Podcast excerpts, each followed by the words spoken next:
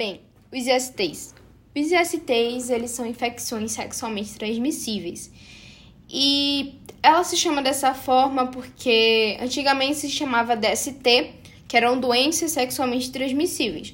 Só que nem sempre apresentava sintomas para ser uma doença. Então por isso que a gente adaptou hoje para infecções sexualmente transmissíveis. E como o nome já diz, para ser um IST é necessário que tenha uma relação sexual. É, no Brasil é muito comum o AIDS, né? Que o AIDS é um vírus, no caso é um, uma infecção causada pelo vírus HIV e que já apresentou um percentual de morte muito grande no século passado, porque não se tinha o devido cuidado, tanto sanitário como em relação à relação sexual, principalmente, né? Então, é, por exemplo, o coito interrompido, que era algo muito utilizado na época, é, acabava tendo a infecção de qualquer forma. Talvez, às vezes, é, interrompesse a, a, gravidez, né? Não, não houvesse a fecundação, o que também é algo que pode acontecer, não é algo certo.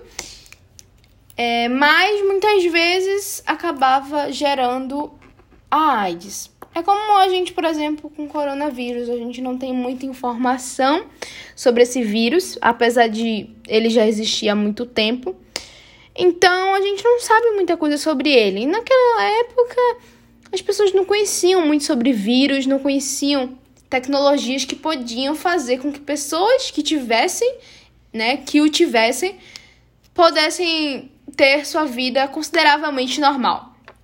Então aí a gente vai ter o quê?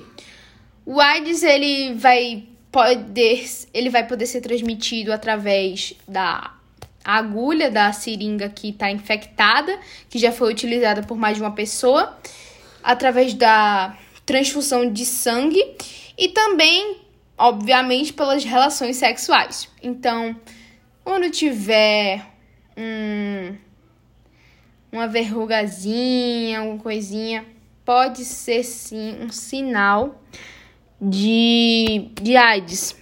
Nem sempre, né? Porque geralmente o AIDS ele é, é as pessoas que o pegam são assintomáticas no começo. Aí ele vai é, se tornando secundário, terciário, vai evoluindo e vai causando outros tran transtornos no corpo.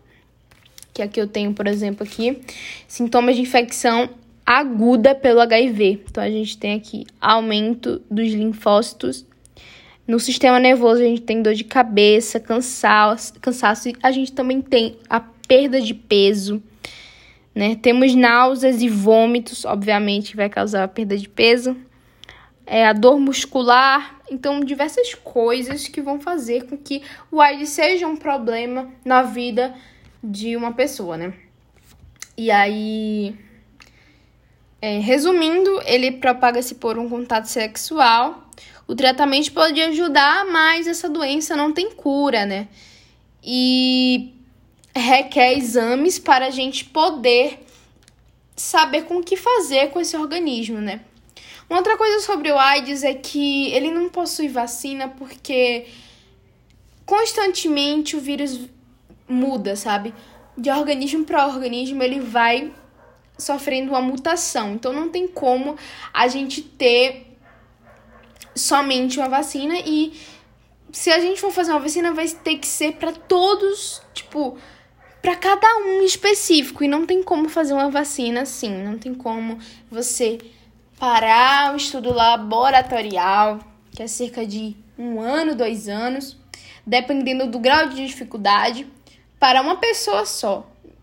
Isso também seria uma desigualdade, porque as outras pessoas que têm ou tiveram não iriam ter essa oportunidade, então não se tem uma vacina para a AIDS, né? Mas hoje em dia é mais fácil de se conviver com ela. Outra coisa que a gente precisa falar é sobre o preconceito. Muita gente que tem AIDS, né? Muita gente que pega esses ISTs sofrem uma pressão pela sociedade muito grande.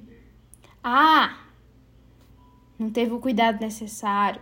Ah, com essa idade. Então, realmente são coisas que são inapropriadas, né? Você não usar camisinha, você não ter o cuidado. Mas a gente não pode ficar julgando a outra pessoa por causa disso. Ela já sabe as consequências dos atos, né? Ela já sofreu aquilo na própria pele, então não tem por que as pessoas, é, sabe, ficarem julgando. E aí a gente tem também a questão da gravidez, né? Que já vai ser outro assunto que a gente vai falar, que é sobre os métodos contra contraceptivos, os que não são considerados e os que são, né, eficientes. A gente tem aqui também é, o HPV, que o HPV é um vírus assim que você é transmitido de uma forma tão, tão fácil que eu acho que qualquer pessoa assim no mundo já pegou um HPV, porque o HPV tem mais de 150 tipos. E quando a gente se trata do, da infecção sexualmente transmissível, a gente ainda tem 60, por exemplo. Mais de 60. Então, a gente tem os que são de grau menor e os que são de grau maior. Por isso que a gente sempre tem que ter esse cuidado de ir no ginecologista, né? De realmente se cuidar, né? Usar os preservativos, usar né, a camisinha feminina e masculina, que ela muitas vezes vai prevenir de diversas doenças, de diversas infecções. Lembrando que o HPV, como ele é um vírus muito fácil de ser transmitido, é, acaba que a camisinha nem sempre é eficiente. Mas se não usá-la, é pior ainda, entendeu? E aí. É... Ela é uma infecção causada pelo vírus, papiloma humano, né? Então, lembre-se: HPV, HIV e herpes, que são os, os assuntos que a gente vai trazer aqui, todos são vírus. Lembre do H, né?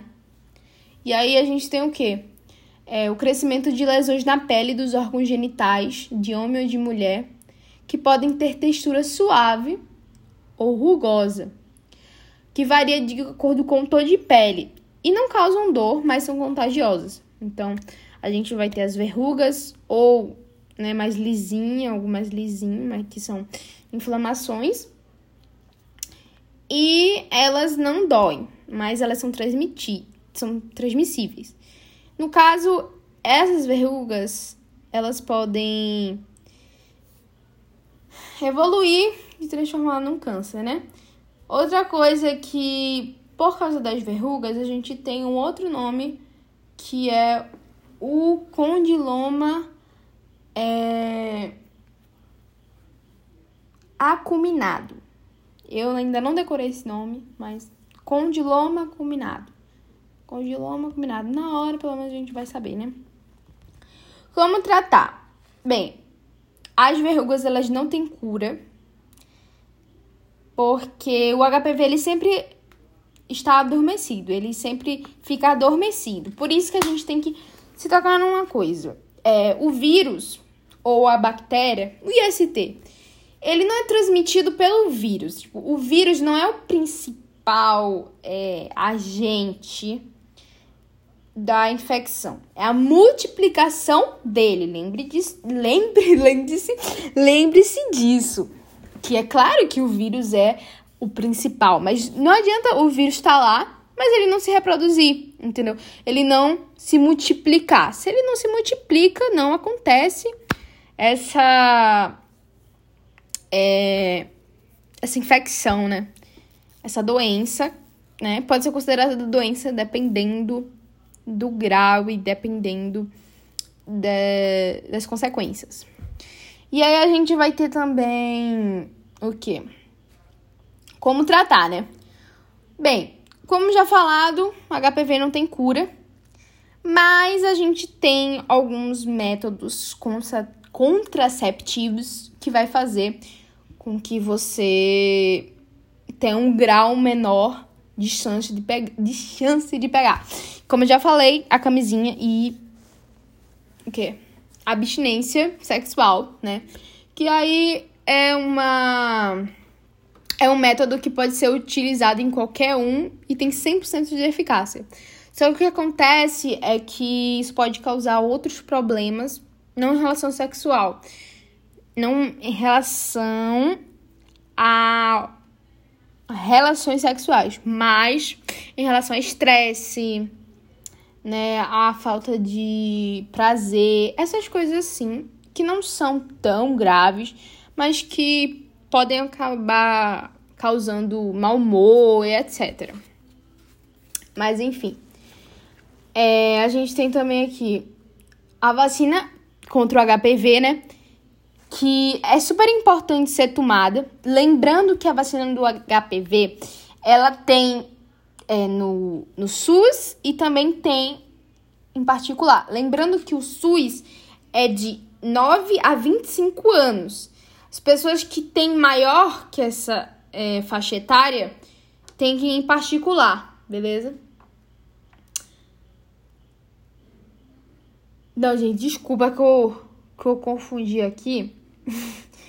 Não sei, eu, eu que eu me lembro é 25 anos, mas aqui tá falando que é 9 a 14 anos meninos e 9 a 14 anos menina. Então, o SUS é só para adolescentes que são mais fáceis de ser transmitidos, né? E afins. E quanto tempo o HPV pode levar para virar câncer, né? Que de acordo aqui, 80% da população será exposta ao HPV ao longo da vida. Sim, como eu já falei mas a maioria elimina o vírus em cerca de dois anos. Na fase inicial, o HPV não tem sintomas. Eles aparecem na maioria das vezes somente quando a pessoa já desenvolveu o câncer. Hum, o que leva mais de 10 anos. Entendi. Então, demora muito tempo, né, para se desenvolver o, o câncer cervical, que pode ser outros tipos de câncer também, tá bom? Os artigos científicos apontam que a vacina contra HPV é mais eficaz quando aplicada em quem ainda não iniciou a vida sexual, e por isso o SUS aplica a vacina em crianças e adolescentes entre 9 e 14 anos. No entanto, todos podem tomar vacina em clínicas particulares. O que, é que a gente está falando aqui? Quando a gente já tem um contato numa relação sexual, a chance de a gente ter um HPV é muito maior. Tanto que às vezes a gente não tem uma, uma experiência de vida que vai nos levar a ver que como é importante utilizar né, a camisinha, tanto feminina como masculina, e às vezes a gente não utiliza, e isso aí vai dobrar, duplicar, triplicar as chances da gente ter um HPV. Então, é melhor se prevenir, prevenir, né? Então, tem uma prevenção antes de acontecer, beleza? Então, vamos lá. E agora a gente tem um herpes. O herpes, ele pode ser labial e pode ser genital. O herpes labial é quando simplesmente tem a infecção através do lábio, né? E lembrando que essa infecção, ela só acontece... Tipo, outra pessoa, ela pega a herpes quando estiver infeccionado. Agora, quando não, você pode beijar de boa, entendeu? Porque aí a pessoa vai, vai ficar o quê? Sem beijar por resto da vida, né? Um pouquinho. Entendeu? É, vamos lá.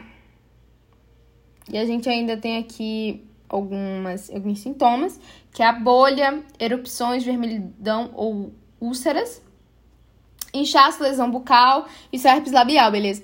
Então, isso é tudo relacionado à verruga ou alguma infecção que tiver né, na boca. Basicamente isso. Então, o herpes genital é o quê? Ela é caracterizada por dor e feridas genitais. Então, tudo que tiver relacionado ao genital, tanto feminino como masculino, vai ser herpes. Ela é causada pelo vírus, como eu já falei para vocês. Começa com H, vírus, beleza? É... Como ela pode também infectar homens e mulheres. É... Deixa eu ver aqui. nós temos outros sintomas: dores circunstanciais durante a micção. É, na pele, nós temos bolha, erupções, sarna, vermelhidão, úlceras. Na região genital, dores e úlceras. Também é comum coceira, inchaço dos glânglios, é, infecção recorrente ou sensação de formigamento, que é tudo relacionado à infecção, à vermelhidão, né? No lábio ou na parte genital, vai ser herpes, assim. Claro que se a pessoa tiver uma, uma relação sexual e também se for uma coisa que, tipo, acaba sendo. acaba tendo uma crise, né? Tenda, tem vindo a aparecer quando tem alguma situação de estar muito frio ou de, de muito estresse, muita ansiedade. Então, o herpes ele vai aparecer nessas situações. E o tratamento ele é feito por meio de cuidados individuais e uso de antivirais. Ou seja, assim, é, a, a, a sua higiene é extremamente importante para se combater. Combater não, mas poder viver com o herpes, né? No caso, o herpes ele não é curado, ele, tipo, não tem cura. E ele vai ir e voltar, dependendo da situação. E é possível é, ser utilizado medicamentos para ter esse controle, né, maior da doença no caso da infecção.